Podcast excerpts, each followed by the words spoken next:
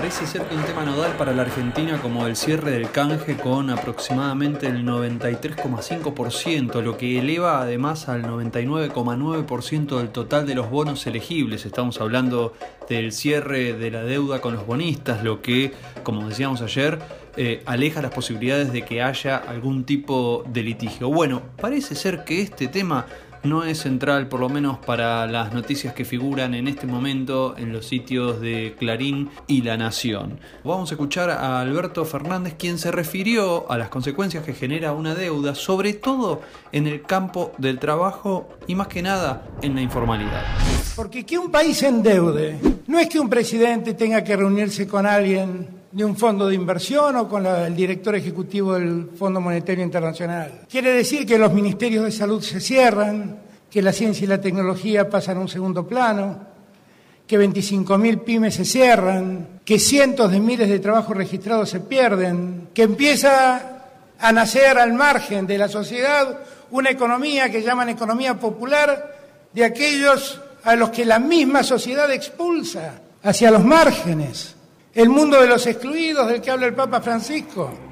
Sería interesante poner de relieve las distintas instancias de investigación justamente para demostrar los fraudes que se llevan a cabo en el marco de estas deudas, como un mecanismo que funciona como extorsión desde hace muchísimo tiempo contra países como el nuestro. Hay que decir que hay un juego diplomático en este movimiento que lleva adelante Alberto Fernández que consiste en dialogar con los distintos presidentes, principalmente de países europeos, producto de un escándalo que consistió en este préstamo que llevó adelante el Fondo Monetario Internacional, violando los propios estatutos del fondo, apoyando directamente a un partido político para que gane las elecciones, en un intento de interceder en los asuntos políticos de otro país, fundamentalmente por parte de Estados Unidos, como lo reconoció un asesor de Trump en una charla que tuvo con funcionarios chilenos.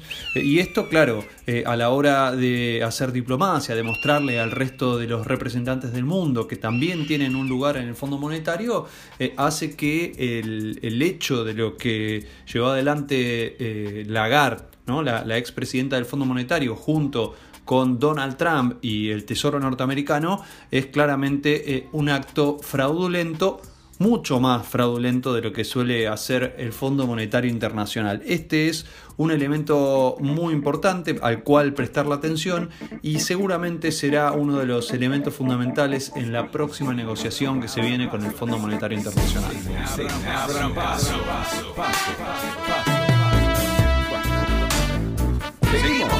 Vamos con las cortinas, se mueve, se mueve el tema del aporte solidario extraordinario de las grandes fortunas o el impuesto a las grandes fortunas. Le sacamos la palabra impuestos para que no asuste a nadie y le ponemos aporte solidario extraordinario. Velocopit, el dueño de Swift Medical, también eh, con capitales y con acciones importantes en el grupo de medios América, dijo que está de acuerdo uno de los líderes de la CGT, en este caso Héctor Dae, respaldó la contribución extraordinaria a las grandes fortunas, señaló que en momentos críticos los que más tienen y más ganan tienen que aportar para los que no tienen nada. Esto lo hizo en declaraciones a Radio 10.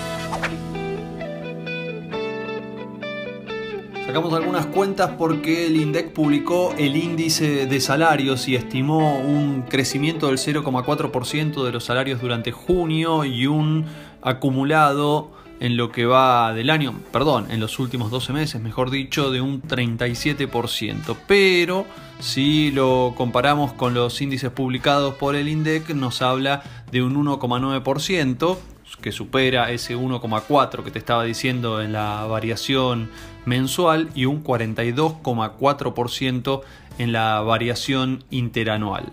Es decir, el aumento mensual nos da de un 0,4% en los salarios y la inflación es de un 1,9% o el índice de precios al consumidor de un 1,9% y la variación interanual nos da un 37%, pero si lo llevamos a los números de la inflación nos da un 42,4%. Claramente en este momento los números son inferiores, pero aquí eh, hay un dato que es importante aclarar y tiene que ver con la medición de los salarios que eh, dejan afuera, aíslan de este indicador aquello que tiene que ver con la cantidad de horas trabajadas, los descuentos por ausentismo, los premios por productividad, todo lo que no sea vinculado al básico está directamente separado.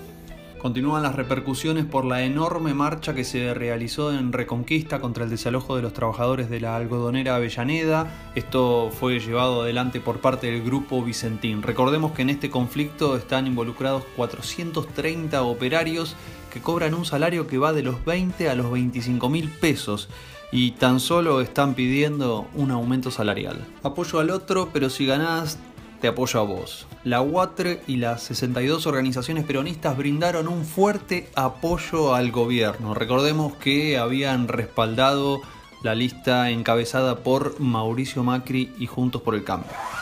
Novedades en las paritarias 2020, Molineros rompió el techo y anotó un aumento anual del 37,9%. Había negociado un 10% en junio, incorporando 4 mil pesos a los básicos de convenio y ahora suma un 23, perdón, un 25,3% acumulativo que se va a terminar de hacer efectivo en marzo del 2021. Esto lo informa Luis Campos, investigador en materia laboral. También hubo acuerdo salarial en las ramas de laboratorios del Sindicato de la Sanidad, suman un 5,8% para el trimestre de agosto a octubre y acumulan un 13,6% desde mayo. La negociación se va a retomar en noviembre.